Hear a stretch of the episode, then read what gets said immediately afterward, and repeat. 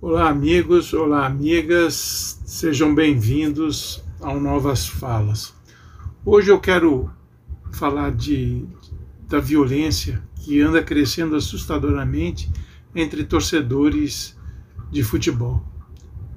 A violência aqui né, entre os torcedores de clubes né, brasileiros está ganhando proporções europeias, né, ou melhor, britânicas não sei se vocês se lembram ou conhecem os famosos hooligans, né? um bando de marmanjos imbecis né, que iam bêbados e armados aos estádios apenas para arrumar brigas e confusões. Né? O resultado dessas refregas, não raro, eram muitos feridos e mortes. E esse mesmo cenário, infelizmente, está se repetindo aqui e em muitos outros países da América Latina. No México, outro dia, os torcedores invadiram um campo de futebol e a briga foi generalizada. Na Argentina, a gente tem os populares barra bravas, que são famosos pelas brigas violentas que armam próximo aos estádios. Aliás, esses caras, inclusive, foram proibidos de entrar no Brasil durante a, a Copa do Mundo. Bom, no Brasil, né, no nosso país, o quadro não é nada diferente. Semana passada, para vocês terem né, o Cruzeiro e Atlético, sempre aguardado, os torcedores dos dois times se encontraram e uma briga violenta teve início numa das avenidas de Belo Horizonte. E parece que a briga foi armada, né? agendada pela internet. Eu pergunto a vocês, tem cabimento uma imbecilidade dessas? E olha que essa confusão terminou com um morto a tiros e muitos feridos por pauladas e pedrada. Mas também não vai muito longe, no dia que o Palmeiras perdeu para o Chelsea da Inglaterra, na final do Mundial de Clubes, torcedores alviverdes assistiam juntos né, a partida lá próximo ao estádio do clube, no Allianz Arena. Pois bem, entre eles, torcida única, nasceu uma enorme confusão que resultou num torcedor morto, também a tiros. Como é que pode? O cara vai assistir um jogo de futebol e vai armado. É um absurdo isso. Aliás, aqui já se tentou de tudo, né? Até realizar jogos com apenas uma torcida, dependendo do mando de jogo. Se o jogo é na Vila Belmiro, em Santos, só a torcida do Santos ia.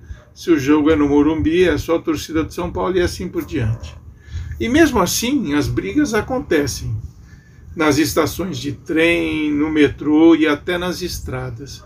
Olha que absurdo, não faz muito tempo, uh, os torcedores emboscaram um ônibus na rodovia dos imigrantes, que é a rodovia que liga São Paulo a Santos, na descida da Serra. Muitos deles ficaram feridos. Olha só que absurdo. O futebol, que é entretenimento, se transformou numa diversão perigosa. Muito perigosa. Quem tem coragem hoje de levar a família para se divertir num estádio assistindo um jogo de futebol? Hoje, poucos. Amanhã, quase ninguém. Se nada fizerem, o, o, o, futebol corre o risco de se tornar um, um, um, esporte de velório, não vai ter ninguém no estádio. Que absurdo isso, porque o risco de vida é, é real. Eu acho que deve-se adotar aqui né, o mesmo rigor que adotou o governo inglês há muitos anos. É, na época, o governo até era pilotado pela ministra Margaret Thatcher, né, conhecida como a Dama de Ferro. E essas atitudes, vale lembrar, elas foram é, tomadas depois da tragédia do estádio de Heysel, na Bélgica, lá em Bruxelas. Né? E desde então muita coisa mudou no futebol mundial. Porém, é, a gente tem a impressão de que o, aquele momento trágico né, que causou uma mudança em tudo né, relacionado ao futebol, sobretudo na Europa, parece que está tá havendo uma regressão, parece que as pessoas esqueceram daquelas cenas violentas, né? E que marcaram o, o, universo esportivo no século XX. Elas não podem ser esquecidas, mas parece que estão sendo, infelizmente. Só para relembrar vocês, o ano era 1985, né? E afinal da Copa dos Campeões da Europa. Era uma partida que foi super aguardada entre a Juventus da Itália e o Liverpool da Inglaterra. O estádio era acanhado, mas estava lotado. E a confusão ela começou atrás de um dos gols, onde estavam os torcedores italianos e ingleses. E a briga ela começou antes mesmo da bola rolar. Torcedores ingleses, né, derrubaram o alambrado e daí começou aquele corre, desastroso como sempre. Né? Muitas pessoas morreram pisoteadas. E o saldo dessa violência, né, uns dizem que foi 39 mortos, outros 41, mas de qualquer forma foi trágico, e mais de 600 feridos. Esse episódio trágico né, foi bastante duro para os clubes ingleses, né, que foram proibidos de participar de competições de futebol na Europa por cinco anos. E para o Liverpool a punição foi ainda maior, né, ela foi mantida até 82. Estas punições foram aplicadas pela UEFA e endossadas pela FIFA. Né.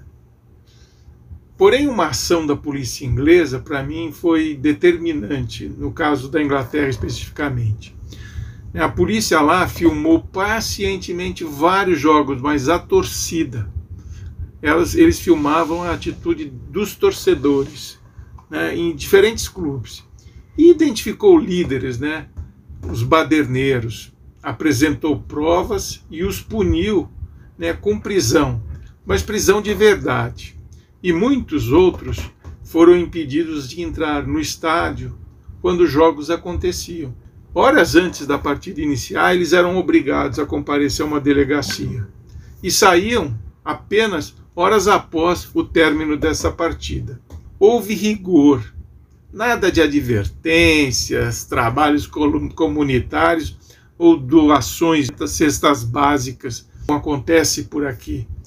É óbvio, e eu não, não, não, não deixo de reconhecer, né, que são muitas as razões que justificam a, a violência das torcidas. Né? São várias. É, um sociólogo talvez explicasse até melhor isso, mas de qualquer forma, né, algumas são plausíveis, outras nem tanto, mas não, a gente tem que reconhecer que são vários motivos, mas isso não importa. Algo precisa ser feito urgentemente. Não pode, a coisa não pode continuar do jeito que está, porque morrem inocentes muitas vezes. Os clubes também precisam, precisam ser responsabilizados. E o jogador de futebol também precisa tomar consciência de que as suas atitudes em campo refletem muitas vezes na atitude do torcedor. Então o jogador precisa pôr a mão na consciência, porque às vezes um gesto seu violento estimula a violência do lado de fora. Então é preciso, sabe, eles são profissionais, precisam ser conscientizados disso. O, o, futebol, a gente jamais pode esquecer que é também movido e estimulado pela paixão. Mas isso não significa que a gente tem que aceitar a violência no futebol como algo normal. Não, não, de maneira nenhuma. É, a violência de qualquer tipo deve ser coibida e com rigor. Né? Não se pode passar a mão na cabeça sabe? É, cada vez mais estão acontecendo essas brigas, se não dentro dos estádios, fora deles, né? e isso não pode continuar, né? porque existe o risco de morte e depredações, infelizmente também acontece. Então, as autoridades, os clubes, as entidades esportivas, os jogadores, todos, dirigentes, todos eles precisam se conscientizar de que essa violência precisa acabar. Se o futebol quer ser profissional de fato e de verdade, como vem acontecendo na Europa, então muita coisa precisa mudar e a violência é a principal delas.